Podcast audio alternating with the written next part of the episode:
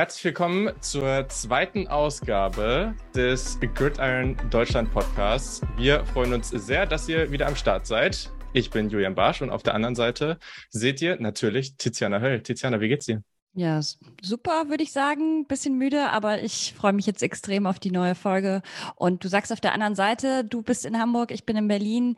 Also wir bilden fast ganz Deutschland ab nur eben nicht die Stadt, wo das Spiel, über das wir heute auch wieder reden, äh, stattfindet, nämlich München. Aber du kommst ja aus München und deswegen, wir sprechen heute ein bisschen über ja diesen Standort für dieses Spiel, auch die Auswahl des Ganzen. Also wie ist es eigentlich dazu gekommen? Welche Städte haben sich beworben, welche auch nicht? Weil da gibt es auch ein paar, bei denen wir dachten, das hätte auch ein ganz guter Fit sein können. Warum ist das eigentlich nicht passiert? Und äh, da haben wir auch ein paar Infos zu gefunden. Und ja, aber ich glaube, dich freut es ja erstmal. Ich glaube, wir hatten es ja in der letzten Folge schon gesagt, dass es München geworden ist. Ich glaube, du, du bist ja doch ganz happy drüber, oder? Ach, also ich finde die Lösung jetzt mit Frankfurt und München eigentlich ganz mhm. gut, muss ich sagen, dass man da so, eine, ähm, so einen Mittelweg gefunden hat. Ich hätte aber auch, wie wir gleich drüber sprechen werden, auch andere Städte gerne gesehen. Mhm. Also ja, München war jetzt für mich halt keine große Überraschung. Also, dass ja. sich die NFL für, die, für München und für Bayern entschieden hat, hätte man vielleicht auch voraussehen können, gerade auch mit dieser Partnerschaft, die es eben schon gab mhm. zwischen den Chiefs und den Bayern. Ja, auf jeden Fall. Da gab es ja auch so ein paar, äh, war das nicht so, dass es bei der Draft dann auch irgendwie, ich weiß gar nicht, wer das von den Bayern war, der dann da auch einen Draft-Pick announced hatte und es war einfach nur der übertriebenste Cringe. Also es war sehr, sehr unangenehm, das Ganze anzugucken. Ja, ich weiß gerade auch nicht mehr, ob das ein Spieler war oder war es irgendwie Oliver Kahn oder so? Nee. Nee, äh, nee, Quatsch, war Olli Bierhoff. So, jetzt. Ach, Olli nämlich. Bierhoff, ja. Genau. Oh, ja, das war ja. komisch, das stimmt.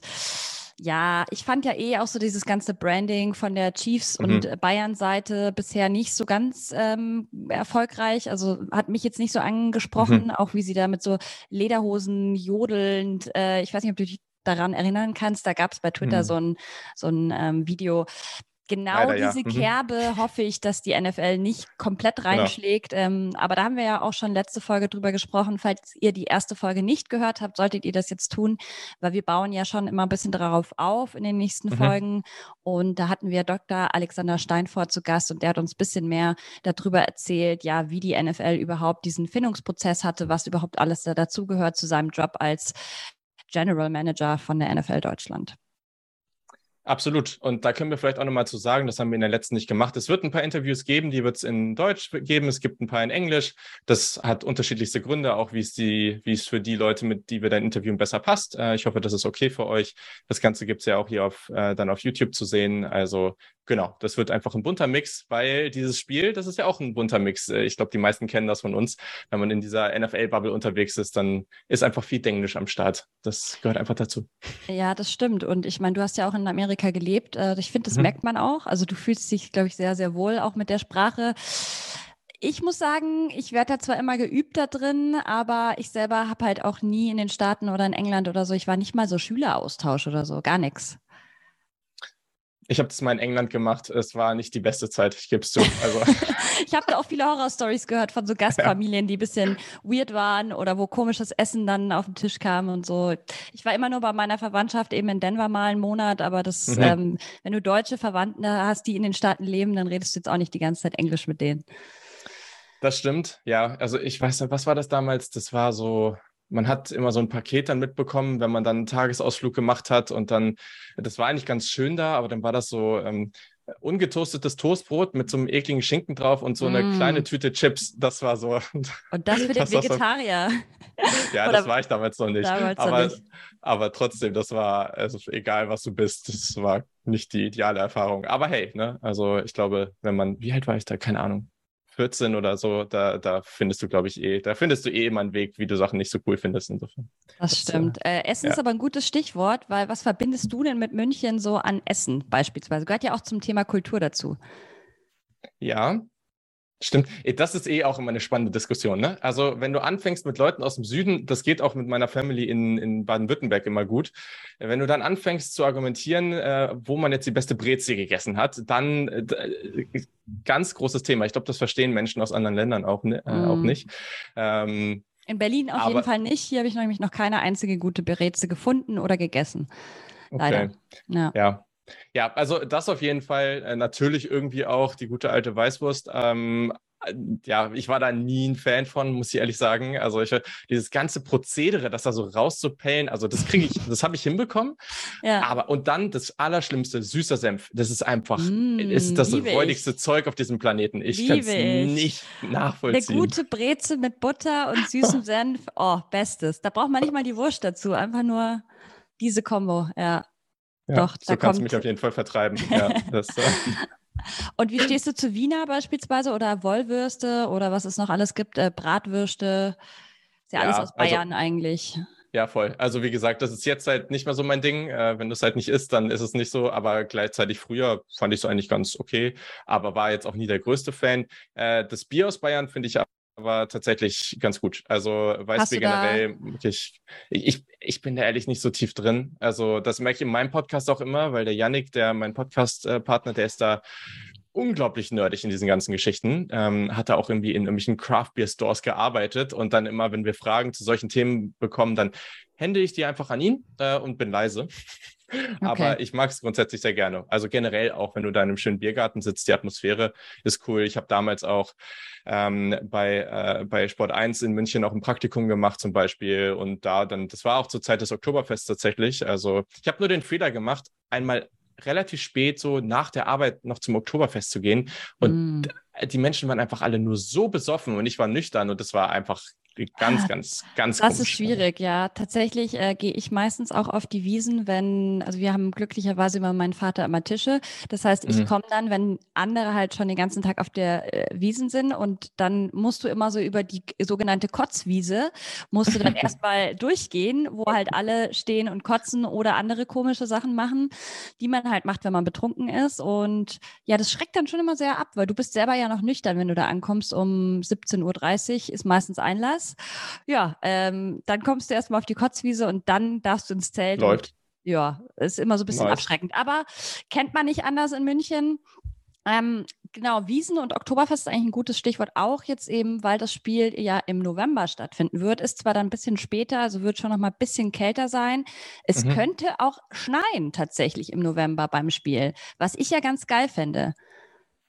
Ja, also es gibt ja schon viele Fans, die dann da immer äh, groß, also auch äh, gerade wenn es so Spiele in Buffalo oder so, ne? Oder irgendwie Wisconsin, bei den Packers. Genau. Colorado ne? da, ja auch, ja. Stimmt, genau, ne? Da, da, es finden ja alle immer nicht ganz lustig. Also das hätte auf jeden Fall einen Charakter, wenn das ähm, beim ersten Spiel gleich irgendwie ja auch, auch wettermäßig so eine völlige Madness wäre. Also deutlich lieber das als Regen. Regen wäre schon irgendwie ein bisschen Downer bei der ganzen Sache. Und es ist natürlich auch risky. Also ich weiß nicht, ob man das sich vorher genauer überlegt hat oder ob man einfach gesagt hat, da passt es jetzt rein. Bei November in Deutschland ist halt. Ah, ich, ich glaube tatsächlich, es war, das hat ja auch ähm, Dr. Alexander Steinfort so ein bisschen angesprochen, dass es relativ schwierig war, überhaupt mhm, genau. Zeitpunkte genau. zu finden, so Slots. Deswegen, glaube ich, war denen relativ egal, wann es in Deutschland wie das Wetter ist, sondern es war eher so, okay, wann können die Teams überhaupt, wann passt es in den Timetable rein. Ja. Ja. Muss man jetzt halt so hinnehmen. Ich meine, die Fans in der Allianz Arena ist es ja eh so, dass du ja vom Wetter gar nicht so viel mitbekommst. Du kannst zwar das Dach nicht zumachen, aber an sich ist es ja, dadurch, dass es wie so ein Schlauchboot ist, mhm. ähm, bist du ja eh recht gut geschützt. Und ähm, ja, wir das sind ja dann hoffentlich auch vor Ort. Ähm, ja. Müssen wir gucken, äh, muss, muss man sich auf jeden Fall dick einpacken. Kalt wird es wahrscheinlich schon. Hast ja. du sonst irgendwelche Erwartungen schon an das Spiel, wo du sagst, hey, München, wir haben letzte Folge so ein bisschen drüber gesprochen, ob es vielleicht auf der Leopoldstraße oder so, so Fanmeilen mhm. geben könnte. Du hattest gesagt, es könnte vielleicht auch Tailgating geben auf dem Parkplatz. Fände ich, wie gesagt, richtig geil. Hast du sonst noch weiter drüber nachgedacht? Was würdest du mit München noch in Verbindung bringen? Ja, also ich würde schon, äh, mir ist gerade auch noch was Witziges eingefallen. Das stell, die Frage stelle ich dir dann gleich noch. Ähm, ähm, also hm, ich, ich glaube schon, dass ich es cool finden würde, wenn man vielleicht auch wirklich die Stadt ein bisschen mit einbindet und ähm, dann da auch tagsüber nochmal so ein bisschen Rahmenprogramm hat. Ähm, das Ganze, das glaube ich aber eh. Also ich erwarte auch, dass das Ganze familienfreundlich gestaltet wird. Das kann ich mir schon vorstellen. Aber ja, ich glaube, der, der, der größte Punkt bleibt der gleiche. Also ich wünsche mir halt wirklich, dass man ein schönes, eher amerikanisch geprägtes Bild darum äh, äh, aufbaut. Also das ist auch immer das, was ich mir vorher gedacht habe, was auch wirklich so meine Angst bei dem ganzen Thema war. Dann gehe ich da jetzt irgendwo hin und dann sind da ganz, dann sind wir in einem deutschen Fußballstadion mit deutschen Fans und haben eigentlich dann ja bis auf die Spieler dann auf dem Feld ja eigentlich ein, ein, deutsches Erlebnis. So, und da möchte ich gerne, dass sie da den Mixing kriegen. Es wird nicht einfach, keine Frage. Was ich sehr hoffe, ist, dass sie ein relativ breites Angebot so an Merchandise und so, also mm. vielleicht auch nicht nur zu den Teams, die spielen, vielleicht gibt es auch ein bisschen mehr, das fände ich cool. Das wäre richtig ähm, cool. Weil zum Beispiel, da sind andere Ligen, ähm, die NBA. Ich habe heute gelesen, dass die NBA jetzt bald äh, nächstes Jahr, glaube ich, äh, den ersten NBA Store in Berlin eröffnen wird. Und sowas gibt es ja zum Beispiel von der NFL noch nicht in Deutschland. Und da mal irgendwie bisschen, bisschen was liefern zu können, das ist ja für die Fans auch cool. Und ich glaube, die NFL wird sich auch nicht beschweren, weil damit werden sie mehr Geld machen. ja. Total, ja, sowas fände ich auch richtig cool. Und ähm, Insgesamt, das war jetzt ein sehr guter Punkt, den du gemacht hast, dass man nicht das Gefühl hat, man ist in Deutschland, es sind nur fremde Spieler da äh, von der NFL, aber es ist alles deutsch, sondern gerade das wollen ja die Leute, dieses mhm. amerikanische, magische Erlebnis in Anführungszeichen, dass du halt, dass es sich anfühlt, wie wenn du jetzt in den Staaten wärst bei einem Spiel, bei einem Regular Season Game eben. Und ich, warst du eigentlich schon, ich äh, habe dich, glaube ich, noch gar nicht gefragt, warst du schon mal bei einem äh, NFL-Spiel? Ach, die Story darf man eigentlich ähm, niemandem erzählen. Also ja, war ich in New York. Es war im Dezember. Auch in MetLife? Ach doch, du ja, hast mir das schon erzählt. Du warst ja, bei den Jets, richtig? Ja, ich war bei den Jets. Ich war äh, das, gegen die Dolphins. Das war Matt Moore, bei den Quarterbacks Matt Moore gegen Bryce Petty. Äh, die Dolphins haben relativ deutlich gewonnen. Auf dem Weg zum Stadion, es hat brutal geschneit die Tage davor, ist man, ähm, man, man muss ja relativ weit über den Parkplatz gehen zum Stadion. Und dieser, ja, dieser Parkplatz war voll mit Schnee. Man ist immer so eingesunken und darunter war eigentlich eher Wasser.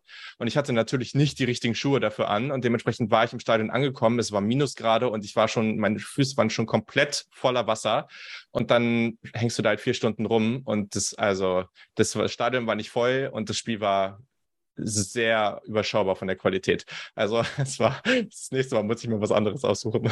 Ja, aber es ist interessant, weil ich war auch im MetLife. Ich war aber im September 2015, also es war mhm. nochmal deutlich wärmer und ich habe da super gute Erinnerungen dran. Wir haben auch tatsächlich davor dann so ein bisschen Tailgating gemacht, haben da Leute kennengelernt, die uns da auch so ein bisschen unter ihre Fittiche genommen haben und das ist eben das Coole, finde ich, in New York zumindest. Andere Stadien kann ich jetzt nicht beurteilen, dass man da schon deutlich früher hinkommt. Es sind super viele Leute da alle Leute sind total offen auch. Also es gibt gar nicht so auch zwischen den Fanlagern, also ich weiß leider nicht mehr, gegen wen die äh, Giants damals gespielt haben, könnte ich sicher herausfinden, aber jetzt aus dem Kopf weiß ich es gerade nicht mhm. mehr.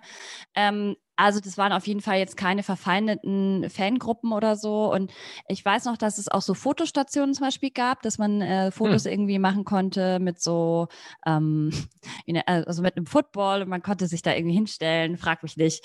Äh, ganz genau weiß ich es auch nicht mehr, aber so Promo-Sachen natürlich, dass ja. es halt eben auch Essensangebot riesig gab, die Shops genau. Also im MetLife Stadium gibt es einen riesigen NFL-Shop auch. Also Klar. das mhm. fand ich schon echt cool und das zumindest würde ich mir auch erwarten in, in München.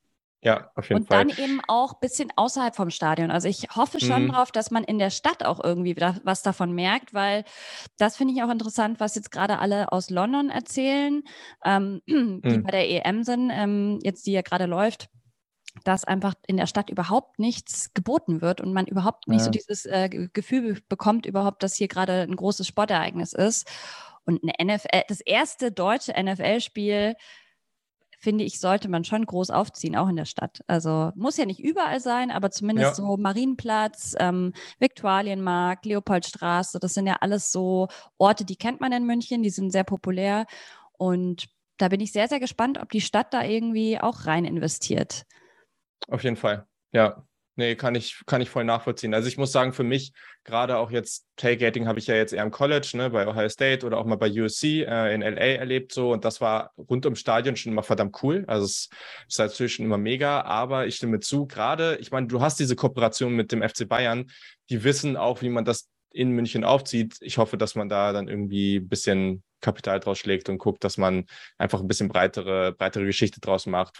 Viele werden auch irgendwie einen Tag vorher schon anreisen. Ne? Wieso gibt es da nicht schon ein bisschen was? Vielleicht muss man mal gucken. Ich weiß nicht, was auch irgendwie unsere Podcaster und, und diese ganze Bubble rundherum, ähm, vielleicht gibt es da auch ein paar, die dann da vor Ort vielleicht am Abend davor mir mal ein das ein oder andere Community-Treffen oder sowas machen. Es könnte auch total lustig sein.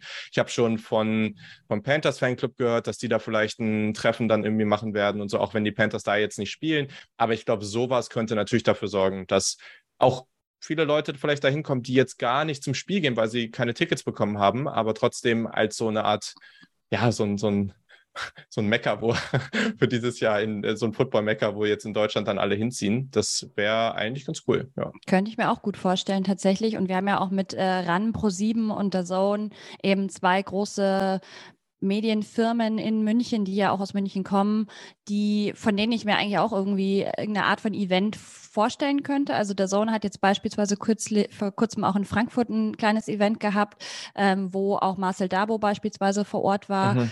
Ähm, ich glaube, St. Brown war auch da, wenn ich mich nicht täusche. Also jedenfalls waren Spieler da und haben ähm, da auch Fragen beantwortet und so. Und deswegen könnte ich mir auch sehr gut vorstellen, dass beispielsweise vielleicht in den Tagen davor, vor dem Spiel, auch schon der eine oder andere Spieler vielleicht auch vor Ort ist und irgendwie eine Autogrammstunde gibt oder sowas. Also Promo-Tour. So, ein bisschen wie so Media Days und der ganze Kram, der in der Woche vom Super Bowl passiert. Also im Idealfall machen sie es so, weil sie wollen den Football in Deutschland größer machen und das sind Arten und Weisen, wie sie es machen können. Ähm, eine Frage, die ich jetzt habe, so, also ich kann mir vorstellen, dass es jetzt innerhalb der ersten Wochen, vielleicht am Anfang von der Red Zone oder irgendwie während von währenddessen Spiele laufen in den USA, dass es dann, das ist ja auch passiert letztes Jahr, dass es so vielleicht noch so mal einen kleinen Trailer gibt, ne? So, ah, deutsche, erstes Spiel in Deutschland, ähm, dann gibt's da irgendwie ein bisschen was, da sieht man dann die beiden Teams, da sieht man ein bisschen was von Bayern wahrscheinlich, also auch vom FC Bayern wahrscheinlich auch, weil die das letztes Mal auch so gemacht haben. Aber was, was würdest du dir denn so wünschen, was du seh, was man da sieht, damit vielleicht ein akkurateres Bild äh, von, von Deutschland da jetzt so präsentiert wird oder so, wie du dir das vorstellst, dass du es gerne sehen würdest? Ja, ähm, Deutschland ist schon mal ein gutes ähm, Buzzword. Ich fände es schön, wenn man Deutschland sehen würde und nicht nur München oder Bayern, weil das ist mhm. eben nicht, mhm. das bildet nicht ganz Deutschland ab. Und es finde ich ja auch, war ja lange Zeit auch ein, äh, ein Königreich ein eigenes, ähm, was man bis heute so ein bisschen merkt, dass die sich so ein bisschen ab abkapseln vom Rest von Deutschland. Das heißt, ich fände es super cool, wenn man eben ähm, vielleicht Bilder aus verschiedenen deutschen Städten zeigt. Also weiß ich nicht, von ähm, dem Fernsehturm in Berlin bis zur Alster äh, oder Hafen City ähm, Hamburg bis zu Frankfurt, die Skyline, München, Marienplatz oder die Berge oder so. Also dass man so ein bisschen die Vielfältigkeit von Deutschland auch zeigt, mhm. geografisch auch und ja, eben nicht so dieses, das habe ich jetzt aber auch schon tausendmal gesagt, aber nicht so dieses Blasmusik im Hintergrund, ähm, Schubladeln, Jodeln, so diese ganzen Stereotype, sondern so ein bisschen das moderne Deutschland auch. Ähm, ja. Vielleicht auch den einen oder anderen deutschen Spieler aus der NFL, könnte ich mir vorstellen, dass sie den hm. vielleicht auch zeigen. Fände ich cool. Aber ich kann mir halt gut vorstellen, dass sie das wirklich nur auf München und auf die Bucks und die Seahawks münzen und gar nicht so weit fassen. Was ich ein bisschen ja. schade fände, aber okay, das ähm, wäre auch irgendwo verständlich. Und dann haben wir ja nächstes Jahr das Spiel in Frankfurt, dann wird ja eh nochmal eine ganz andere Facette gezeigt. Ähm, das wird anders, ja. Jetzt ist es ja München mhm. geworden. Es gab aber einige andere Bewerber noch. Mhm. Ja. Lass uns doch gerne mal noch über die anderen Bewerbern sprechen, weil das fand ich ganz interessant. Am Ende wurde es Frankfurt und München und das hat ja Gründe, warum diese beiden Städte mhm. es schlussendlich geworden sind. Gerade München, hast du vorhin, glaube ich, auch schon mal kurz angesprochen, ist ja einfach schon prädestiniert durch die Partnerschaft mit den Bayern. Man hat die Allianz Arena, also man hat ein großes Stadion, ein sehr modernes Stadion. Mhm. Der Staat Bayern hat sehr viel Geld auch, das ist nämlich auch noch ein Faktor, ähm, der auch gegen Hamburg gesprochen hat. Äh, da hast du, glaube ich, ein bisschen was zu recherchiert, dass Hamburg am mhm. Ende einfach nicht die finanziellen Mittel hatte. Ja, haben, weiß ich nicht, aber Oder ich glaube, wollte. dass, genau, also ich glaube wirklich, dass man am Anfang waren es ja, glaube ich, sieben, acht Städte, die mal irgendwie auch vielleicht die Fühler ausgestreckt haben, grundsätzliches Interesse gezeigt haben. Aber äh, klar, am Ende hat man sich für Städte entschieden. Also es waren dann schon mehr Städte noch im Rennen, als, äh, als es jetzt am Ende geworden sind. Aber trotzdem ähm, gab es dann halt auch ein paar Gründe, warum, das ein, warum die eine oder andere Stadt rausgedroppt ist. Also ich glaube, Hamburg, ich habe mich zumindest gewundert, warum da eigentlich nie über Hamburg gesprochen wurde. Du hast mit Hamburg eigentlich genau die gleiche Debatte wie mit München. Das liegt nicht zentral. Das eine liegt super südlich, das andere super nördlich. Also es ist eigentlich eher ist es eigentlich egal. Wahrscheinlich liegt München sogar noch weiter weg von den ganzen anderen Städten. Also Hamburg erreichst du aus Berlin relativ schnell, ähm, kommst da irgendwie aus NRW relativ flott hin. Deswegen würde da jetzt, glaube ich, gar nicht so viel gegensprechen. Aber genau, sie haben damals dann wirklich auch am Ende keine Bewerbung abgeschickt, weil das hat der Sport, Sportstaat, Staatsrat, so heißt das Wort, so äh, Christoph Holstein äh, gesagt, ähm, dass sie halt wirklich, dass die NFL da wohl immense Kosten aufgerufen hat. Also die Forderungen waren wohl enorm. Und ist natürlich ein Prestigeprojekt für jede Stadt, keine Frage, aber das war es ihnen einfach nicht wert. Und vor allem, das, so hat er das dann hier gesagt, diese Ausgaben hätte man gerade in diesen Zeiten niemanden erklären können. Perspektivisch bleibt eine solche Veranstaltung für uns aber interessant. Und ich glaube, das ist ein ganz, ganz, ganz wichtiger Aspekt dabei. Sicherlich wurde auch ja, ich will jetzt nichts falsch sagen, aber Corona wurde in den Staaten und hier schon anders gehandhabt. So. Und ich verstehe es schon auch, dass man als Stadt jetzt irgendwie sagt, so, hm, jetzt mitten in Corona, wir haben jetzt echt viele Probleme und wir müssen irgendwie an vielen äh, Stellen irgendwie anpacken und, und haben viele Leute, die echt massive Probleme haben, viele Unternehmen, die auch große Probleme haben.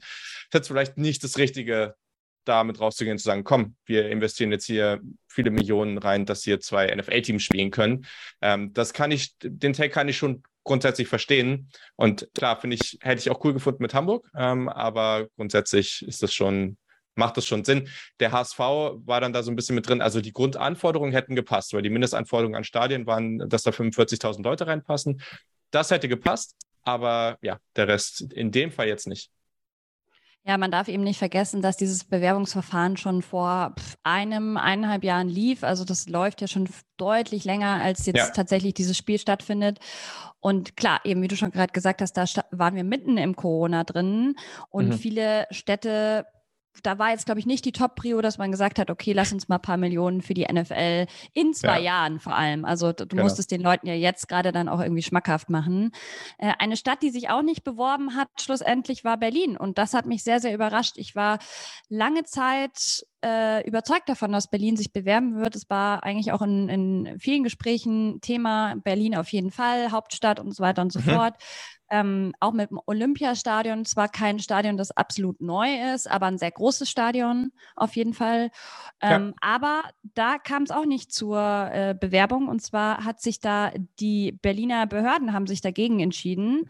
Ähm, aufgrund des Sportförderungsgesetzes konnte man nicht im Ausschreibungsverfahren teilnehmen. Ähm, Berlin, ähnlich wie Hamburg, ist aber immer daran interessiert, hochkarätige Sportereignisse auszurichten, war das Statement des Senats. Ähm, das heißt, dieses Sportförderungsgesetz, wir haben es vorhin noch mal ganz kurz angeguckt, das ist natürlich alles so ein bisschen äh, Juristen, äh, Beamtendeutsch, aber schlussendlich gab es da einfach eben auch nicht die Mittel. Da ist ganz klar festgeschrieben, was gefördert werden ja, kann. Genau. Und es gab nicht mehr die Mittel, ähm, sich eben für die NFL zu bewerben. Ganz konkrete Zahlen wissen wir leider nicht, wie viel die NFL da verlangt hat. Ich glaube, es ging auch tatsächlich nicht nur um reine finanzielle Mittel, sondern einfach auch um Anforderungen, also einen ganzen Anforderungskatalog, Mhm. Den eben, wenn man den umsetzen will, das hat man ja jetzt bei der Allianz Arena gesehen, die beispielsweise auch Änderungen am Spielfeld machen müssen, dann ja. musst du da Geld in die Hand nehmen. Und ich habe auch gelesen im Vorfeld bei der Allianz Arena, dass auch die Lockerrooms beispielsweise, dass es da Probleme gegeben haben soll. Und auch die Seitenränder sind ja bei Fußballstadien gar nicht so groß wie bei Footballstadien, weil wenn man sich überlegt, wie viele Leute da an den Seitenrändern stehen, ja, genau. Also am Spielfeldrand, das ist enorm. Das heißt, auch da denke ich, werden ähm, die Münchner nochmal nachbessern müssen kurz vorm Spiel. Was schon tricky ist, weil ich meine, die Bayern spielen ja regelmäßig in der Allianz Arena. Absolut. Also da musst du erstens irgendwie einfach viel Geld in die Hand nehmen, ähm, auch für was, was du vielleicht vorher jetzt nicht unbedingt geplant hattest ähm, und musst irgendwie gucken, wie passt das dann, was machst du dann danach damit, ne? Und, und wie, also es gibt ja jetzt auch Stadien, ähm, das Konzept äh, für das neue Stadion von Real Madrid ähm, wurde vor ein paar Wochen, glaube ich, auch vorgestellt und da hat man klar gesehen, das gesamte Stadion wurde so konzipiert, dass es erstens auch, glaube ich, für Tennis und für Basketball umgebaut werden kann, sehr einfach, aber auch, dass, dass es sehr einfach ist für Football, ähm, was ja auch nochmal spannend ist, weil es dann in die Richtung auch noch gehen könnte. Ähm, was so Multisportkomplexe sind es dann? Genau, genau. Ja. Und, und das Stadion wird aber ja so gebaut, also mit dem in mind. Und das ist natürlich, wenn du das vorher nicht hattest, ganz schwierig. Und das ist ein super Übergang, weil ein Stadion, was natürlich perfekt gepasst hätte, und wir haben jetzt auch gemerkt, dass das natürlich äh, ja, easy hätte gefüllt werden können, ist das größte in Deutschland und das steht in Dortmund. Ähm, und die haben sich nicht beworben. Sie galten zu Beginn als spannender Kandidat, aber die haben sich nicht beworben, weil die Anforderungen einfach nicht da waren. Also Dortmund ist ja als Stadion, das ist für Fußball auch super. Das ist ja sehr, diese Bebauung ist sehr, sehr eng. Und ich mag das persönlich auch, gerade auch viele Stadien in England. Die Fans sind mega nah dran. Das sieht aus dem Fernsehen heraus auch super cool aus. Die Stimmung ist mega. Ich aber sag genau. Die größte Stehtribüne äh, Deutschlands haben sie ja. Genau, genau. Ja. Ne? Und, und genau das hat aber dann dazu geführt, was du eben meintest, dass da drumherum nicht genug Platz geschaffen werden kann. Mhm. Und äh, dementsprechend konnte sich Dortmund gar nicht erst bewerben, weil ja ein neues Stadion werden sie jetzt nicht bauen. Nee, ein neues Stadion werden sie nicht bauen. Ja. Ähm, Düsseldorf hat ja zu, schlussendlich den äh, Zuschlag auch nicht bekommen, äh, als eine der wenigen Städte, die ja dann noch in der engeren Auswahl war. Ja. Jetzt hat man eben Frankfurt und München. Ich finde, das ist eigentlich ein ganz guter, wie gesagt, Mittelweg, weil du halt auch in Frankfurt ein cooles Stadion hast, finde ich, die Commerzbank Arena, äh, sehr modern auch und mhm. eben nochmal eine ganz andere Fangruppierung da erwischt. Äh, die Stadt ist komplett anders als München, liegt wo ganz anders, also ein ganz anderer Vibe. Das heißt, man hat auch so ein bisschen Gegensätze gefunden. Das finde ich eigentlich cool an der Entscheidung bin sehr gespannt, wie man das dann bewerben wird, weil da wird sich ja, da, da muss sich dann ja drastisch was ändern, weil du kannst dieses ganze Bayern-Element da nicht mehr reinbringen. Das wird super interessant. Und ich glaube, es, es ist ziemlich cool, weil, ja, wir haben jetzt genug Gründe gesagt, warum es, warum wir verstehen, warum München ausgewählt wurde. Mit Frankfurt, das ist sehr zentral und da gibst du dann vielleicht auch nochmal, schaffst du nochmal eine Möglichkeit, dass viele andere Fans, die vielleicht auch bei dem ersten Spiel nicht die Möglichkeit hatten, da eben hinzukommen und das ist sehr zentral. Das geht dann auch alles nochmal ein bisschen leichter ähm, ja, mal gucken. Und ja, ich bin auch sehr gespannt, weil die Panthers sind ja da auch mit dem Rennen. Also haben ja jetzt dann auch schon den, den Draft-Pick announced. Es gibt ja schon gewisse äh, ja, Gerüchte, dass die Panthers dann irgendwie in den nächsten Jahren auch dran sein könnten. Und wenn das in Frankfurt wäre, wäre eigentlich ganz cool. Wäre cool. Und mir ist gerade noch ein Gedanke gekommen zu dem Thema Verzahnung zwischen verschiedenen Sportarten, weil mhm. man das ja jetzt auch ganz gut gesehen hat. Äh, die Bayern haben ja ihre US-Tour gerade gemacht und waren unter mhm. anderem auch ähm, bei den Green Bay Packers zu Gast und haben dagegen Manchester City gespielt. Also Fußball in äh, Lambeau Field, was ich auch irgendwie ein bisschen verrückt fand. Und da sieht man aber, dass diese Symbiose zwischen Fußball und American Football immer weiter vorangetrieben wird. Also auch mhm. ähm, Promotermine. Ich habe dann irgendwie gesehen, Aaron Rodgers hat dann irgendwie ein Fußballtrikot von Man City getragen. Also es sah ganz wild aus. Ähm, und sowas wird man aber immer häufiger jetzt sehen. Was meinst du, woran liegt es? Ich meine, in den vergangenen Jahren war das ja noch nicht so populär, dass mhm. Football und Fußball sich so auf Best Friends gemacht haben. Ich glaube, das macht ganz viel Sinn, weil das geht ja in, das Interesse geht in beide Richtungen. Beide Märkte sind riesig. Das sind so die großen beiden Märkte in der westlichen Welt, sage ich mal. Ich meine, klar, an, an Asien und, und anderen Märkten ist auch großes Interesse, aber in beide Richtungen geht das ja. Also viele Amerikaner, die sich für Fußball interessieren, aber dann schon eher auch für europäischen, weil es einfach besser ist und andersrum.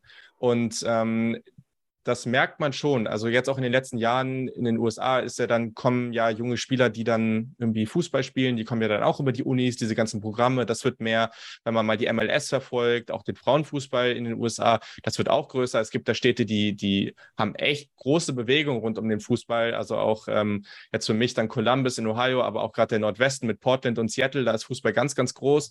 Ähm, und da dann eben diese Teams rüberzuholen, die für sich ihre Brand weiter heraustragen können. Das heißt mehr Fans. Gleichzeitig hat die USA da sicherlich auch ein Interesse dran, weil sie dann eben den Fußball bei sich pushen können.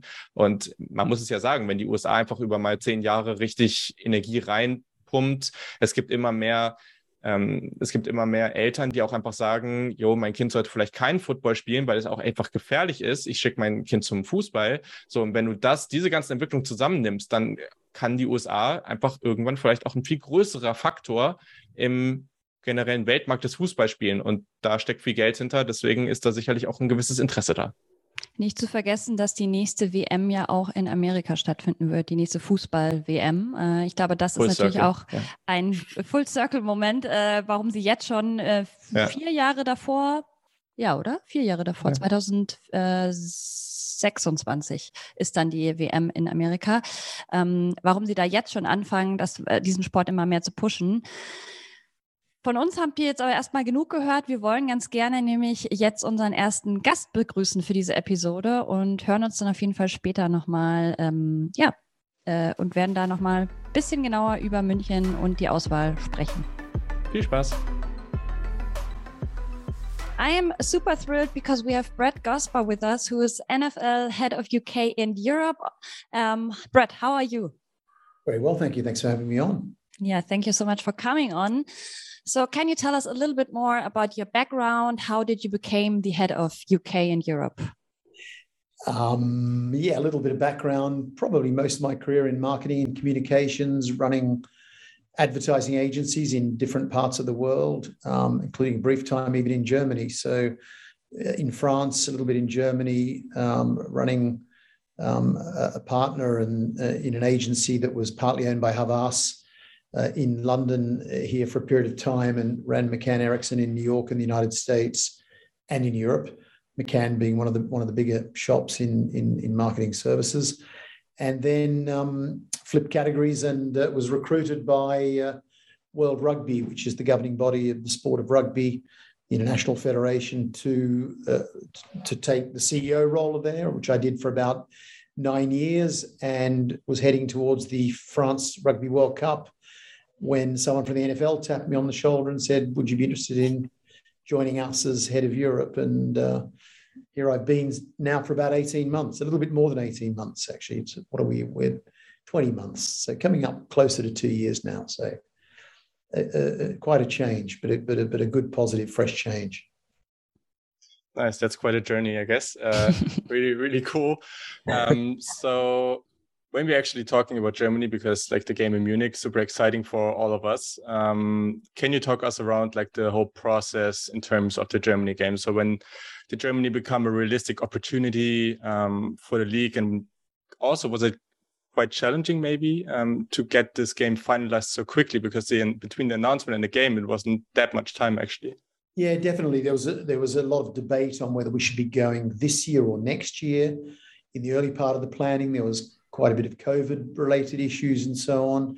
Um, but you know, I think a few of us thought we wanted to press on, get a game in Germany as quickly as we possibly could. We had quite a, a, a thorough, more than lengthy, but reasonably lengthy process of a little bit of an Olympic bid city um, process with a with a consultant uh, called the Sports uh, Sports Consultancy who helped us out um, and you know some friendly rivalry between German cities is always good fun and interesting. and uh, I think that tension helped everyone. I think it helped the cities uh, and ourselves get to a good place and and and and think broader than just a, a stadium rental, but you know real partnerships with with city, with state government, with with um, football clubs in, in in in the cases that we're talking about as well. Um, so it was a very, very good process. We accelerated as best we could. We're excited to get into Germany as quickly as possible. And I think the German fans very keen to, to get their first regular season NFL game as soon as possible too. And and, and so they should be keen. And I've always kind of wondered why we were not in Germany earlier with these games. Um, and I think yeah, part of my role as head of Europe was to broaden our, our, our thinking and make sure that we were looking at things from a European perspective, which at the moment essentially means UK, Germany, with some other obviously important markets, but from a game point of view, UK and Germany. So uh, I wanted to go as quick as I could. There were several cities applying, um, but why did Munich stand out? Yeah, there were. There were. I think initially, actually, I can't remember the number. There were a lot of cities in the initial, uh, you know, show of interest. Munich stood out. And again, there were two cities chosen over the four years, as you know. There was uh, Frankfurt and Munich will each receive two games in the next four years. Uh, Munich strength was obvious, and, and I think you know in a, in a way I think the other cities saw them as the front runner. Obviously, a magnificent stadium with a, with an incredible history. Um, a, a, a city that's obviously um, you know good good for inbound, uh, out external, very well known to, to foreigners and so on, with with an experience of putting on international events. The connection with Bayern Munich, which is obviously a powerhouse in European football, and and the synergies uh, and opportunities of, of interaction between our social platforms and fan bases on each side of the, the Atlantic and, and across Europe. Um, so, so there were some obvious, I think, um, attractions. Um, in the same way, I think you know Frankfurt was very attractive. Obviously, a strong centre for American football and NFL historically, whether it be through American bases and the leagues that operated in that region, um, and a lot of you know hunger and desire by by the by the teams that were running those bids there, and, and an excellent stadium in, in in Frankfurt as well, and and and just you know good partners both in Munich and in Frankfurt through the city and through through the football clubs. And we've built, you know, very strong. We're obviously working much more closely with Munich right now because this game is imminent. But you know, we've struck a, a very strong partnership with with Bayern, um, and you know, our teams work very well with them, and everyone is is incredibly excited. I think in the beginning there was you know new new management a little bit at, at, at, at Munich, and they were very focused on their own results in football, and and and maybe we might have even been a little bit of a distraction when we started talking to them at Munich. But they've they've certainly got into the spirit and, and, and, are proving to be excellent partners as we, as we go forward towards this game. So there was a lot of positive stuff right there. Um, but maybe if there are, what are kind of like logistical challenges that you could also identify with like having a game in Munich? Yeah, look, I think there's any place you go to that you've never played a game in before, um, you're going to discover things, and we'll st- we discover things all of the time um, uh, as we as we move forward and over the period. And actually, that period of the bid process enabled us to really do a thorough dive into the stadiums and the infrastructure and the and the and the city transport systems and security um, and all, all of these elements, um, and to gauge the cooperation of the city in running events in the in the inner city, and how can we do tailgate and and whatever. But the usual challenges are it's just a huge um, number of people in an NFL uh, club that come in into town players alone as uh, you know the locker rooms have to be extended the showers have to be extended the field has to be extended uh, there's a lot of you know there's concern that you know uh, that the field will be in great shape as we leave, so we'll replace the field in in Munich as well with a with a with a, with a brand new um, perfect pitch that will that will not be soiled by NFL players. So all sorts of things that you just need to logistically prepare to ensure our partners are happy and that we're happy um, with with the way things go. And and um, you know it's a people are in the stadium a longer period of time. So, you know, hospitality, things like that are quite different. Um, there are logistics around ticket selling because our systems weren't exactly synchronized and the same.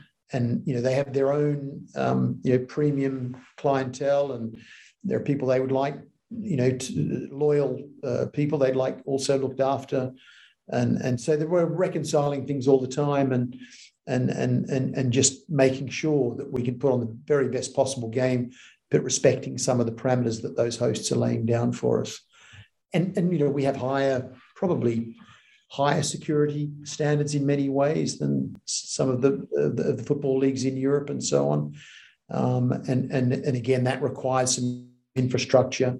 Um, and you know in operations and, and hardware that, that that's also important for us so we've you know we think we've had adequate time to get and there's also you know training fields to make sure they're at the level they need to be hotels that can mm. take you know there are as many coaches in a playing squad in football for American football versus soccer so that the, you know the number of coaches that come in everything is just of a scale which football clubs are just not used to and are not used to and we've, we've had to get everyone used to that and comfortable with that that's super, super interesting. Can you also tell us a little bit more about the process on a local level? I mean, government, local representatives, yeah. and also how did maybe a general manager um, from Germany, Dr. Alexander Steinfurt, help you on this whole process? Yeah, the, the good news is Alex has joined us during this process. I mean, we were flying a little bit blind culturally, I'd say, um, uh, in the in the early part, and, and I think Alex's arrival has has helped build some bridges and some understand greater understanding between some of the entities that we're that we're dealing with, and now having Alex and he's starting to build a team on the ground is providing excellent first-hand contact with the interface we have, obviously with the with the cities, with the with the with the football clubs, the stadia, um, the states, um, the, the parliament, you know, the the the the, the full state level. Um, we've also got ambassadors, American ambassador on the ground, and consulates uh, that are also involved in each city. Um, so Alex certainly has his hands full dealing with all of that. Plus, obviously, he's arrived at a time where he can turbocharge our commercial approach. Um, you know, we've also been going through you know media uh, discussions in, in in Germany as well. So having an office and having a leader of the caliber of Alex, Alex in uh, Germany has been, uh, you know, a particular boost for our efforts there. So you already told us a lot about like the relationship to Bayern Munich and like the Allianz Arena kind of seems like a perfect fit when it comes to an arena. Um, but what we also thought about a lot is like the whole game day experience like what is this going to be like lots of fans from from europe when they go to the us like tailgating and stuff is always like huge so that's something we also talked about like maybe what what can we imagine how how this is going to be, be looking um, when the game is actually taking place in munich yeah and we see it as a as a, as a week long uh, series of events um, which is a bit like a, a, Germany Super Bowl. So really, in the build-up, there'll be all sorts of activities leading up to the game. A lot of them fan-based, flag football, um, a, a, lot of uh, fan events on the day itself, of course. Um, we've got our academy playing up there against the Bavarian side. We've got so we're building all sorts of events and some some pageantry, you know, with the consulate and so on. Um, all, all, of that uh, is, uh, is going to be happening around that week, and you know, giving people and there's so much interest. I've got to tell you, from you know, we know what the ticketing queues were, um, you know, and, and that would have frustrated a lot of people. Uh, we know, but at the same time, I don't think Ticketmaster's ever seen demand for a single game outside of the states that high. We had, you know, more than 700,000 people. I think even it might have got to 800 in the queue for ticketing. Ticketmaster was saying they could have sold if we had the, if we had the um, supply three three million uh, tickets uh, for the game if we if if, if we needed Crazy. to. Which is quite astounding sort of stats. I'm not sure we'd have got three million into a stadium, but it, they're, they're quite eye-watering statistics. But um, yeah, lots of excitement being built. A lot of inbound too. I think a lot of those, like here, we get you know, depending on the game, six to to ten percent inbound from Germany filling the stadium here in the UK, and I think you've got a similar amount going back the other way. What everyone and the, from the states as well. So many people wanted to be at wanting to be at that first ever game, and knowing also that the high likelihood that Tom Brady's uh, in in the center of the field as well. So lots of reasons to get excited about about this happening. You already told us that the demand was crazy, uh, super high. Um, could you imagine to have several games in Germany for a season, like you have basically in the UK? It's possible. I mean, at the moment, the inventory is a bit limited um, in the sense that we've got this, you know, we've got a game in Mexico, two in London, and one in in Germany. So there is now an obligation. Uh, it's written into baked into the schedule over the next eight years. This rotating uh, international uh, inventory. Um, we also have an extra game in London because the Jags choose of their own bat to play a game here each year at Wembley. Um, but opportunities will happen in the in the coming years. You know, sometimes you have stadium issues in in in home markets and so on, and, and, and we're very much looking at the possibility of what would that look like if we did play two games, maybe not every year, but uh, on an occasional basis in Germany to help satisfy the demand that obviously the, the, the German public is showing to, towards uh, towards NFL. So, yeah, hopefully that chance will come sooner rather than later, but we're certainly examining that possibility. We kind of asked uh, Dr. Alexander Stamford this question as well. So we will ask you uh, yeah as well um, imagine it is five years from now it's 2027 where do you also see the growth of the game? I mean, in Munich, in Germany, especially like in all over Europe, um, also with like the role of international football for the NFL, because there are other leagues um, in the US and they have stepped out a bit more. Like lots of other players are coming in from from international, uh, from from other countries, but uh, the NFL is still maybe a bit bit late on all of that. So how how do you see that uh, developing until 2027?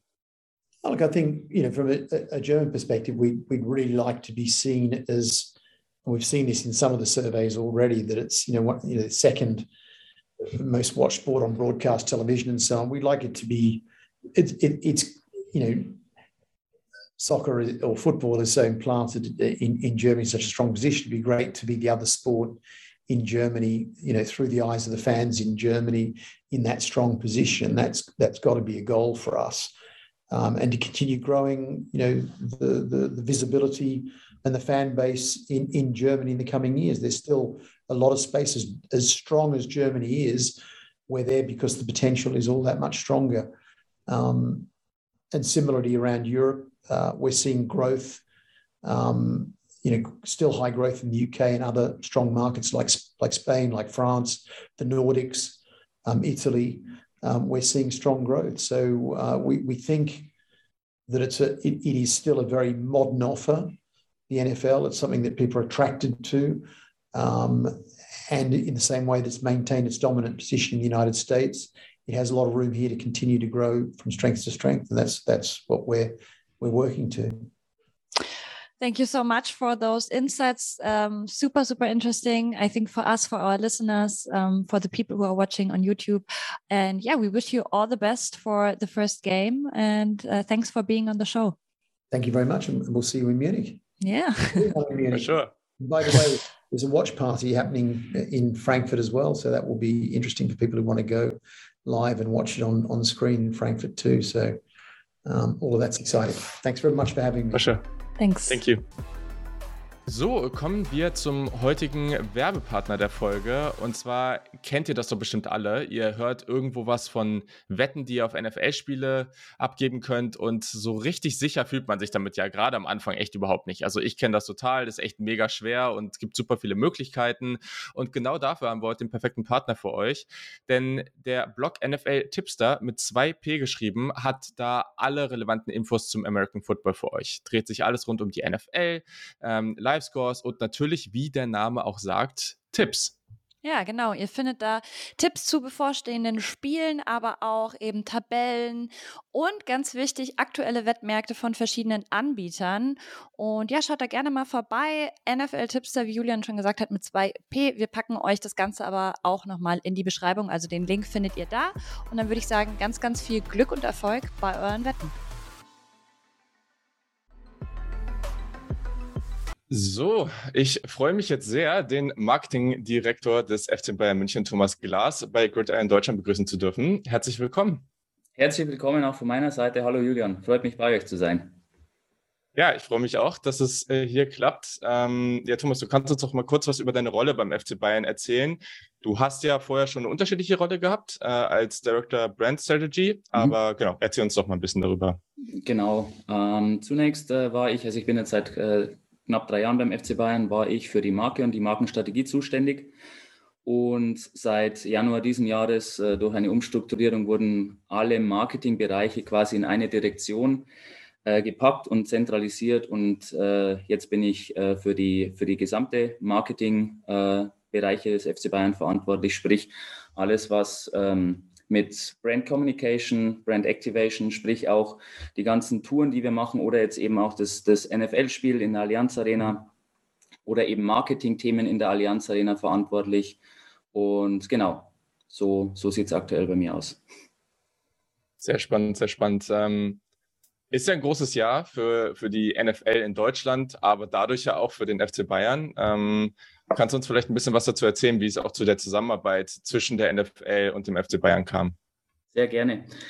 Grundsätzlich ist es so, dass wir seit einigen Jahren schon auch Austausch mit der NFL haben. Es gab auch schon diverse Content-Produktionen eben mit mhm. NFL-Spielern. Gerade wenn wir eben äh, auf einer Tour sind, Audi Summer Tour ist immer so ein Thema, auch wenn wir in den Vereinigten Staaten sind, dass wir immer wieder crossover-technisch schauen, dass unsere Spieler sich mit NFL-Spielern und so weiter und so fort austauschen, weil das unsere äh, Spieler auch super spannend finden, einfach aus einer anderen Sportart mit, mit, mit Gleichgesinnten in Anführungsstrichen zusammenzukommen, sich auszutauschen. Und darüber entstand dann, sage ich mal, eine, eine sehr vertrauenswürdige auch Zusammenarbeit mit der NFL grundsätzlich über die letzten Jahre, was dann eben dazu geführt hat, im letzten Jahr dann auch wirklich tiefgreifende Gespräche einzugehen, wo es darum ging, dass die NFL wirklich das erste Regular Season Game dann auch in, in Deutschland durchführen will. Ähm, die, die Thematik hat ja schon seit Jahren gegärt, das weißt du so gut wie ich. Da, da ging es ja schon ja. jahrelang, hat ja jeder deutsche Football-Fan sich gedacht, so wann kommt jetzt wirklich mal das, das Spiel oder die Spiele? Und das startete eben letztes Jahr mit der NFL und auf der Basis gab es dann eben diese Gespräche, auch diesen Prozess, diesen Bewerbungsprozess für dieses Spiel und den sind wir dann quasi zusammen in sehr engem Schulterschluss mit der Stadt München dann eben eingegangen. Und so ist, äh, so ist die aktuelle Entwicklung eben mit der NFL. Okay, und die NFL, also das, das Spiel wird ja in der, in der Allianz Arena ähm, ausgetragen. Ähm, haben wir hier im Podcast auch schon öfter ähm, drüber gesprochen. Mhm jetzt vielleicht auch aus deiner äh, Sicht, so wie geeignet ist das Stadion denn? Weil das ist immer ein großes Thema. Ne? Es ist ja einfach, es ist ein anderer Sport. Äh, die Seitenlinie, da muss, müssen sehr viel mehr Spieler Platz finden, sehr viel mehr Staff und so weiter ähm, für so eine Austragung eines NFL-Spiels. Und, und kannst du uns etwas über die Arbeit sagen, die der Verein da geleistet hat, um das Spiel dann irgendwie auch optimal ausrichten zu können? Mhm. Ähm, Du hast völlig recht. Es gibt andere Rahmenparameter, hast schon gesagt. Äh, ein paar weniger Spieler für ein Fußballspiel im Vergleich zu einem Footballspiel. Allein wenn man auch die Sidelines anschaut, was da an, an, an Menschenmassen dann einfach da äh, Platz haben muss, in Anführungsstrichen für ein NFL-Spiel. Also genau richtig, Infrastruktur ist ein Thema. Das Thema äh, Platz an sich ist ein Thema. Ähm, die Lockerrooms sind ein Thema, äh, wo wir aber glaube ich, mhm. sehr gute Lösungen gefunden haben, dass einfach genug Platzbedarf da ist, dass die Infrastruktur so ist, dass ein, Footballspiel, ein Footballspiel stattfinden kann. Und grundsätzlich, ähm, klar, ich arbeite beim FC Bayern, aber muss man schon auch sagen, das Stadion, die Allianz Arena ist jetzt 17 Jahre alt und äh, auch jedes Mal, wenn man wieder in dieses Stadion geht, dann kann man nur sagen, dass, äh, dass das eines der besten Stadien, die es auf der Welt gibt, ist. Äh, da sind wir überzeugt von und wir sind auch überzeugt von, dass wir da ein großartiges Footballspiel ausrichten können. Ähm, es gab auch schon Champions League-Finals. In ein paar Jahren mhm. ist auch wieder ein Champions League-Finale. Es waren Euro-Spiele, FIFA-WM-Spiele. Das heißt, ähm, das Stadion ist absolut geeignet. Die Infrastruktur wird so sein, dass es auf jeden Fall top sein kann. Wir haben da mit, mit unseren Leuten auch die NFL-Kollegen, die da immer in 60, 70 Mann Stärke dann immer wieder alle paar Wochen zu den Operational Site Visits kommen mit, mit, mit unseren Kollegen. Das ist alles top professionell, wie das einfach äh, läuft und aufgebaut wird. Deswegen sind wir absolut davon überzeugt, äh, dass die Allianz Arena ähm, ein, der bestmögliche Ort ist in Deutschland, um, um das erste Footballspiel einfach auch auf deutschem Boden zu haben. Also da wird nichts dem Zufall überlassen, aber das kennen wir so von der NFL ja auch. genau. Auf jeden Fall. Ähm, eine Sache hast du eben auch schon angesprochen, die der FC Bayern sehr gut gemacht hat über die letzten Jahre, ist auch generell das US-Marketing. Ähm, gab da ja auch schon verschiedene US-Partnerschaften, vor allem mit den Kansas City Chiefs. Da wurde ja relativ viel getan. Ähm, kannst du uns da vielleicht auch ein bisschen erzählen, wie, wie da der Stand ist mit den NFL-Teams und vielleicht, was ihr da auch noch weiterhin vorhabt? Mhm. Sehr gerne. Ähm, genau, also über die letzten Jahre, hat schon äh, kurz erwähnt, war es eben so, dass wir auch versucht haben, wenn wir in den Vereinigten Staaten sind zur Audi Summer Tour, dass man natürlich dann auch in entsprechend großen Stadien spielt. Und wir waren eben 2016, 2018, 19 und 22 in den letzten Jahren immer in den USA mit der gesamten Mannschaft und haben da eben auch in Footballstadien gespielt. Wir waren in Chicago im Soldier Field, wir mhm. waren im MetLife, äh, wir waren im Bank of America Stadium und auch sehr besonders vor einigen Monaten ja auch im Lambeau Field, äh, wo ja auch das erste Non-Football-Game stattgefunden hat, als wir mhm. das äh, Spiel gegen Manchester City hatten. Und so hat man natürlich Austausch mit vielen NFL-Clubs generell. Und äh, nun kam eben auch dazu, dass wir seit einigen Jahren äh, eine, eine enge Verbindung auch zu den Kansas City Chiefs, wie du schon richtigerweise sagst, haben.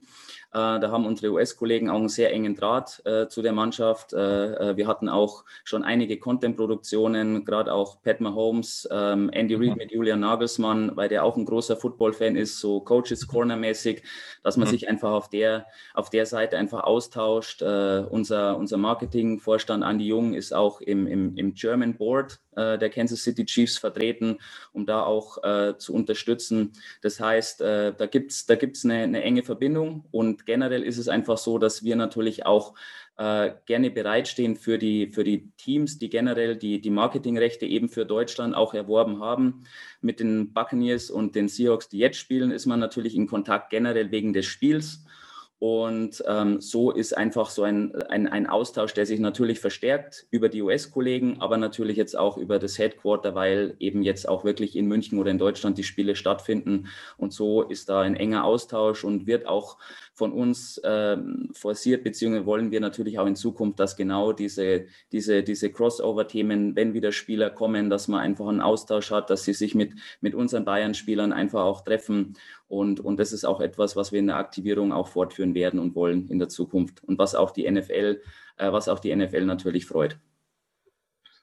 Kann ich mir vorstellen. ähm, passt jetzt eigentlich ganz gut. Also ist ja jetzt der Beginn eines Fünfjahresvertrags für Spiele in München. Ähm, wie offen wäre der, der FC Bayern jetzt auch dafür, zum Beispiel in jeder NFL-Saison ein Spiel in der Allianz Arena auszutragen. Also wenn dieses Jahr, ich glaube, wir erwarten alle, dass das ein großer Erfolg wird, das Spiel. Einfach das, was beim Spiel selber passiert. Wir haben eine coole Partie, es wird drumherum ein tolles Rahmenprogramm geben. Ähm, und ja, vielleicht auch einfach, wenn Deutschland in Zukunft dann generell zwei Spieler erhält. Ähm, ich denke, da rechnen auch viele mit, dass es da vielleicht sogar noch eine Erweiterung dann für jedes Jahr geben könnte, wenn das gut läuft. Wie interessiert wäre der Bayern, äh, der FC Bayern daran? Also grundsätzlich ist für uns jetzt mal, ähm, also wir sind nach wie vor ein Fußballclub und das ist für uns einfach das Integralste, dass natürlich äh, wir, unsere Mannschaft, unsere Mannschaften äh, erfolgreich Fußball spielen, Basketball spielen. Ähm, und deswegen ist für uns jetzt erstmal dieses Jahr äh, wichtig, dass das ein voller Erfolg wird. Du sagst, man erwartet das. Äh, wir haben da hohe Erwartungen an uns selbst, an, an, an, an, die Allianz Arena, an das Stadion, die NFL, mhm. dass das ein voller Erfolg wird. Und dann schauen wir einfach, was die Zukunft bringt. Du hattest es schon gesagt, es gibt einen Vertrag. Äh, Fakt ist, dass es zwei Spiele in München, zwei in Frankfurt gibt. Das, das ist eben Fakt. Mhm. Und alles Weitere wird dann die Zukunft sehen. Und da sind wir mit Sicherheit offen äh, für Gespräche ähm, wollen aber jetzt einfach mal den, den 13. November abwarten, auf den wir uns sehr freuen. Cool. Du hattest eben auch schon mal die Zusammenarbeit mit der Stadt München angesprochen. Äh, mhm. Kannst du da vielleicht noch mal kurz skizzieren, wie da so dieser Austausch mit den örtlichen Behörden der NFL zu, ähm, war, um da dann auch das Spiel in der bestmöglichen Umgebung stattfinden zu lassen? Klar. Also grundsätzlich ist es eine sehr gute Dreiecksbeziehung, die wir da aufgebaut mhm. haben, eben Stadt München, NFL, FC Bayern, weil es einfach Themen gibt, die in allererster Linie eben die Stadt München und die NFL betreffen, beziehungsweise den FC Bayern und die NFL, zum Beispiel die Allianz Arena per se. Äh, die, die Stadt München hat uns auch ähm, erlaubt, dass wir das erste Mal eben in der Allianz Arena ein Nicht-Fußballspiel stattfinden mhm. lassen dürfen. Das heißt, es ist für uns auch etwas ganz Besonderes, dass auch die Stadt München das erlaubt hat. Ähm, das heißt, alles, was jetzt das ganze Thema ähm, Transport, Sicherheit etc. pp angeht, ist natürlich enger Austausch mit der Stadt München, ja, dass das einfach reibungslos funktioniert, dass das einfach auch passt. Ähm, mhm. Dann gibt es natürlich die ganzen NFL-spezifischen Themen, die du schon angesprochen hast, wenn es um die Lockerrooms geht, wenn es um die Spielfeldgrößen, Anpassungen und so weiter geht. Das ist natürlich eine enge Abstimmung zwischen, zwischen uns, Allianz Arena und dem, dem, dem, dem, der NFL. Und mhm. dann als dritter äh, Punkt äh, alles, was dann sage ich jetzt mal das generelle Thema American Football angeht, um einfach auch in München über Programme, Schulprogramme etc. pp. diesen Sport einfach auch noch ähm, präsenter zu machen. Das ist äh, vor allem ein Thema, das die NFL mit der Stadt München ähm, mhm. aktuell bespricht okay. und auch äh, in Zukunft aktivieren will. Ah ja, spannend, okay. Also sicherlich auch viel so Thema Flag Football und sowas, äh, genau. äh, um da Kinder ein bisschen daran zu führen und so. Cool. Genau.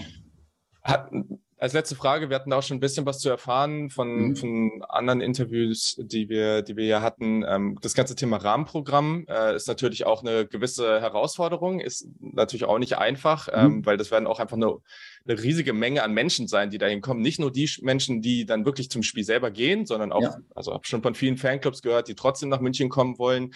Ähm, was sind da vielleicht auch die Herausforderungen, äh, auf die ihr da jetzt stark achten müsst?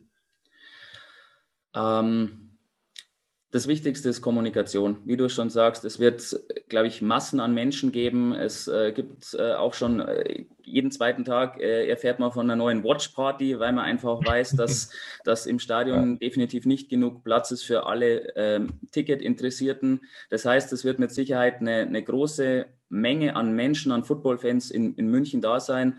Aber ich bin überzeugt von, weil München einfach äh, und die Stadt äh, ähm, einfach Großveranstaltungen gewohnt ist. Wenn man jetzt auch anschaut bei den European Championships, was da für ein unglaublich toller Stimmt. Job mhm. von, von der Stadt München, von, vom Olympiapark geleistet wurde, dass man absolut auch dafür bereit sein wird, äh, die Footballfans in München zu begrüßen. Und wir vom FC Bayern freuen uns natürlich dann auch, wenn der Football-Fan natürlich dann auch den FC Bayern in, in seiner Heimatstadt dann auch näher kennenlernt und ähm, dass auch so ein, so ein, sein Wechselspiel auch wird, dass vielleicht der ein oder andere Football-Fan dann auch sagt, Fußball und den FC Bayern finde ich eigentlich auch ganz cool und dafür äh, werde ich mich in Zukunft vielleicht dann auch mal etwas mehr interessieren. Und gleichzeitig glauben wir, dass man mit einer engen Zusammenarbeit mit der NFL und dem FC Bayern einfach da auch gerade neue Zielgruppen ansprechen kann und deswegen freuen wir uns unglaublich, wenn, wenn viele Menschen am 12. 13. November dann in München sind und wir einfach ein friedliches und, und großes Footballfest haben mit einem 45-jährigen Tom Brady, was ähm, natürlich für uns auch äh, fantastisch ist, dass, dass der GOAT natürlich auch nach München kommt. Da mache ich auch kein Geheimnis draus. Absolut. Ja. Absolut. Das ist verdammt cool, auf jeden Fall. Ja, perfekt. Dann bin ich sehr gespannt, wie das am Ende läuft, äh, mhm. wie das in München so sein wird und äh, freue mich drauf. Vielen Dank für das Interview. Hat, äh, hat mir sehr viel Spaß gemacht. Dankeschön. Super. Mir auch, Julian. Vielen lieben Dank. So, da sind wir wieder. Julian und ich sind zurück. Wir hatten ja gerade schon das sehr, sehr coole Gespräch mit Brad Gosper. Ich möchte jetzt aber gerne noch Julian ein bisschen grillen. Und zwar geht es heute ja ganz viel um München. Warum München? Und jetzt wollte ich natürlich mal wissen, Julian, warst du schon mal in München? Das ist jetzt das Peinliche an der ganzen Geschichte, ne? Weil du wirst mir jetzt Fragen stellen und ja, ich bin genau. mir ziemlich sicher, dass ich sehr schlecht abschneiden werde. Ich habe aber schon mal sechs Monate in München gelebt, deswegen wird es halt umso peinlicher. Ich wollte gerade sagen, das ist nämlich das, ist das Entscheidende. Du warst ja schon mal länger in München. Aber zu meiner Verteidigung, ich habe mich eigentlich nur zwischen meiner Wohnung und ich habe gerade keine Ahnung mehr, wo die war.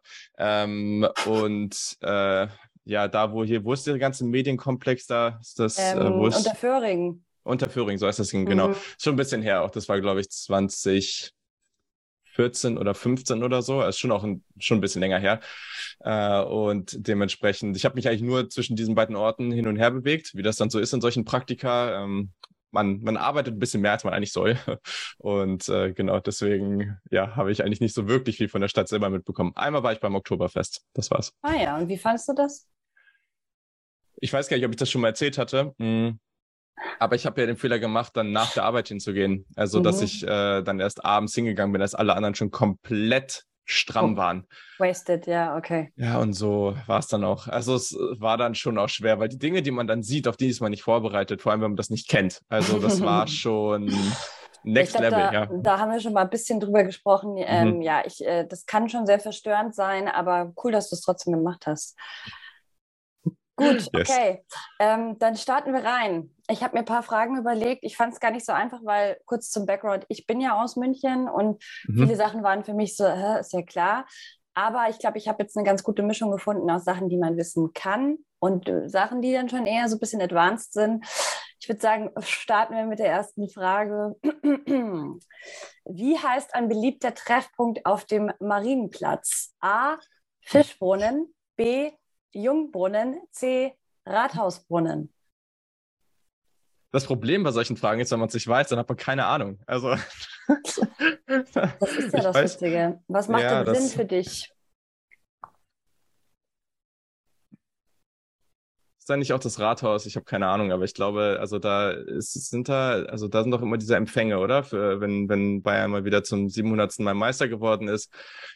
Keine Ahnung, ich sage jetzt einfach mal C, aber das äh, ist wahrscheinlich jetzt falsch. Ja, dein Gesicht sagt das schon. Wir bräuchten eigentlich so ein Buzzergeräusch. Vielleicht kann es unser Producer im Nachhinein noch einfügen. Äh, nee, ist leider falsch. Ähm, es ist der Fischbrunnen. Ja, aber woher soll man das jetzt wissen? Wieso macht das jetzt Sinn? Also gibt es eine Begründung macht keinen für? Sinn. Ähm, ich glaube, der hat irgendwie Fische drauf oder so. Also das ist halt. Aber du hattest schon recht. Ich dachte, es ist auch wirklich ein bisschen fies die Frage, weil da ist ja tatsächlich das Rathaus. Das hast du ganz richtig festgestellt. Und deswegen würde der Rathausbrunnen viel mehr Sinn machen. Aber ja, siehst du, ist, also ist es nicht. Gut. Die nächste Frage ist sehr schwer, finde ich. Danach kommen aber ein bisschen leichtere auf. Ähm, wodurch kam München im 12. und 13. Jahrhundert zu Wohlstand? A. Tuchhandel, B. Bierhandel, C. Salzhandel. Das ist ja spannend.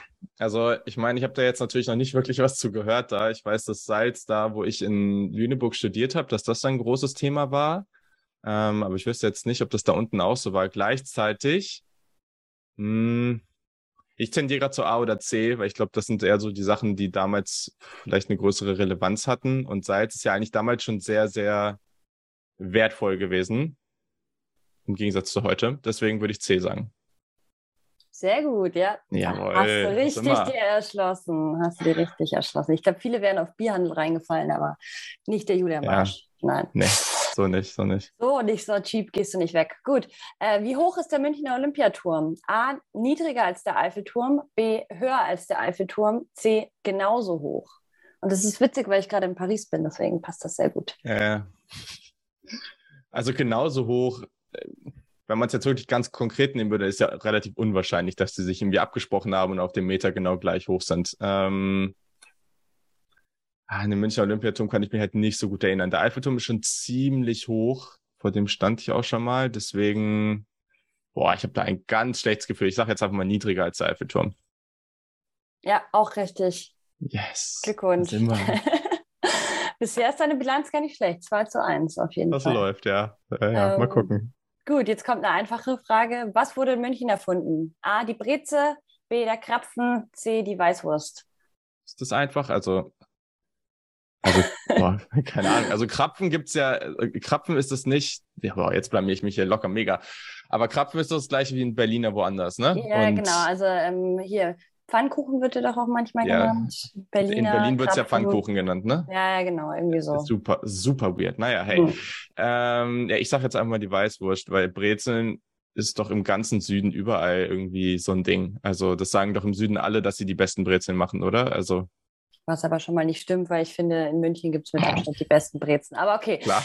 Ähm, ja, hast du recht. Äh, die Weißwurst wurde in äh, München erfunden. Und damit hast du schon den dritten richtigen Punkt dir geholt. Wo ich auch nicht nachvollziehen kann, wie man dieses Zeug eh, das ist ja eh so ein Ding, ne? Also du, du pelzt das aus dieser ekligen Schale und mm. dann gönnst du dir das auch noch mit diesem süßen, äh, süßen Senf. Ja, das ist ja geil, der Senf, den liebe ich ja. Nee, Aber die Wurst, Leute. also ich muss sagen, wenn man damit nicht aufgewachsen ist, die sieht schon echt eklig aus, weil die ist so gräulich. Dann hat die so Fettstücke innen drinnen. Und wie du schon sagst, dann noch diese richtig fiese Haut. Hm, da wäre ich jetzt auch erstmal so, äh, muss man das essen? Ich bin damit aufgewachsen, ich kenne es halt so, aber ich muss sagen, ich bin auch nicht so ein Weißwurst-Fan. Also ich esse lieber, bei uns gibt es in, in, in München noch eine andere Wurst, die ähm, nicht so bekannt ist, die Wollwurst die ist sehr bekömmlich. Wollwurst? Ja.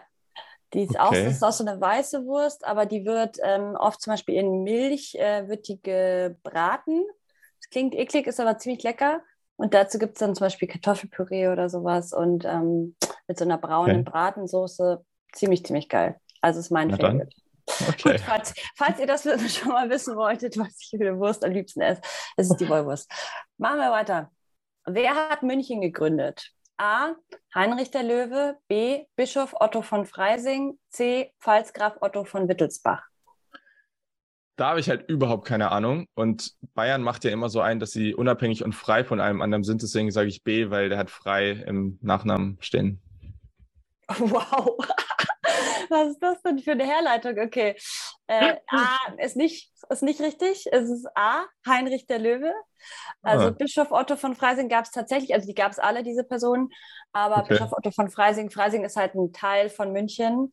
Ähm, ich glaube sogar der reichste Teil von München, also weil da äh, eben die Kirche hat da ganz viel Ländereien. Mhm. Ähm, nee, aber es war Heinrich der Löwe und da gibt es eine ganze Sage dazu, die werde ich jetzt nicht hier erzählen, aber könnt ihr mal googeln, wenn es euch interessiert. In so einer Sonderfolge dann, ne? Genau. Genau. History äh, mit Grid Gridiron wird es dann genannt. Ähm, ja. Nee, genau. Heinrich der Löwe, muss ich dich enttäuschen.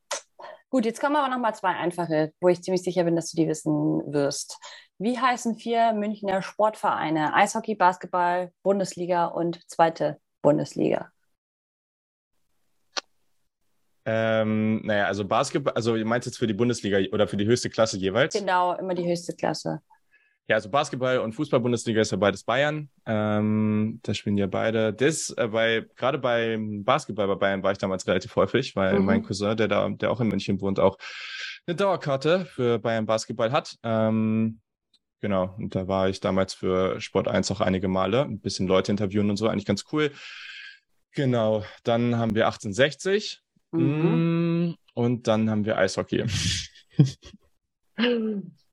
oh, ja, da fällt mir jetzt gerade nichts ein. Bin ich aber auch, ich muss sagen, ganz früher irgendwann mal, mh, mm, da war, also ich komme ja aus Hannover, ist schon lange her, da war Hannover mal ganz okay, glaube ich. Und irgendwann hat das, ist das völlig ins Bodenlose abgerutscht und seitdem habe ich mich damit auch nicht mehr beschäftigt. Ähm, nee, ich kann es ehrlich gesagt nicht sagen. Soll ich dir einen Tipp ja. geben? Gerne. Ähm, es gibt in der Bundesliga einen Verein, der den gleichen Sponsor hat. Im Namen. In der Fußball-Bundesliga? Ja.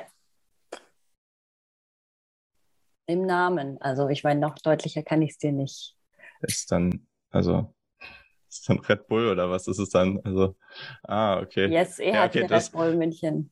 Ach, really? Okay, so, da siehst du, das habe ich noch nie mal mitbekommen. Also, okay, dann, das, das beschreibt vielleicht mein Knowledge über deutschen Eishockey. okay, ich würde dir den Punkt aber trotzdem geben, weil ich finde, du hast, das, hast schon sehr. Ich habe Glück gehabt. Warst, warst schon gut dabei. Letzte Frage. Wie heißen die drei größten Fußballstadien in München? Ja, also wir haben natürlich die Allianz Arena. Wir yes. haben das Olympiastadion. Mhm. Hm, jetzt muss ich kurz überlegen. Halt, Grünwalder Stadion oder wie ist das? Fast, ja. Heißt das nicht so? Fast. Irgendwie so. Äh, ich würde es ja auch durchgehen. Es heißt Stadion an der Grünwalder Straße. Ah, okay. Ja, okay, keine Ahnung, weiß auch nicht, warum ich es jetzt so genannt habe oder das dann der letzte Mal, ob ich es immer so gehört habe oder so, aber okay. Kann man wahrscheinlich auch im, im umgangssprachlich so sagen. Gut, okay. okay, ich würde sagen, nice. du hast ziemlich gut abgeschnitten. Also zwei, drei wusstest du nicht, aber der Rest. Nice. Läuft doch. Aber ja, mal gucken. Also ja, ein paar Sachen sind, kennt man denn ja schon, ein paar Sachen ein bisschen äh, kann man sich dann vielleicht herleiten oder hat irgendwie Glück, aber naja, ne? Also das hier mit das deiner History Mal machen wir das dann hier mit Hamburg, da bin ich dann aber auch richtig am Ablosen. Ja, da musste ich mir aber dann auch die Sachen raussuchen. Wobei es gibt da schon ein paar interessante Fun Facts. Ähm, Freunde von uns haben, die sind einfach zu Silvester zu Besuch gekommen äh, und also nicht einfach, es war schon geplant. und, und wir sind ja auch erst kurz vorher hergezogen. Und dementsprechend hatten die dann irgendwie so eine Stadtrallye sich ausgedacht und haben sich dann also richtig coole Fun Facts über Hamburg irgendwie da ähm, überlegt. Und dann sind wir durch die Stadt getingelt und haben an verschiedenen Orten da ganz coole Sachen rausgesucht. Ähm, und ja, also auch so random Sachen wie oft. Also es gab mal irgendwann der alte Elbtunnel, der ist ja relativ kurz, da kann man ja auch rein. Und da kam, da ist mal ein Marathon drin gelaufen worden. Und dieser alte Elbtunnel, erstens weiß ich nicht, mit wie vielen Leuten die das gemacht haben, weil ich glaube, irgendwann muss da echt die Luft weg gewesen sein. Mhm. Aber das nächste ist auch, der ist halt echt nicht so lang. Und solche Fun Facts, wie oft man hin und her laufen musste, dass man da einen Marathon drin laufen konnte und solche Geschichten. Ja. Sehr mhm. cool. Also war eigentlich schon ganz witzig. Ähm, das können wir dann immer noch mal machen, wenn, oder dann für die nächste Stadt, wo dann das genau. nächste Spiel ist. Ja. Genau, genau. Das machen wir. Ja, und schreibt uns gerne auch mal beispielsweise per Direct Message oder einfach ähm, als Kommentar, wie viele Antworten hättet ihr gewusst? Das fände ich nämlich mal ganz witzig. Ob das jetzt wirklich schwere Fragen waren, kann ich nicht einordnen. Ich glaube, es war eine gute Mischung. Ich hoffe, ähm, es hat dir Spaß gemacht. Ich fand es sehr yes. lustig. Und ähm, dann hören wir uns in der nächsten Folge wieder und bis dahin macht's gut. Tschüssi.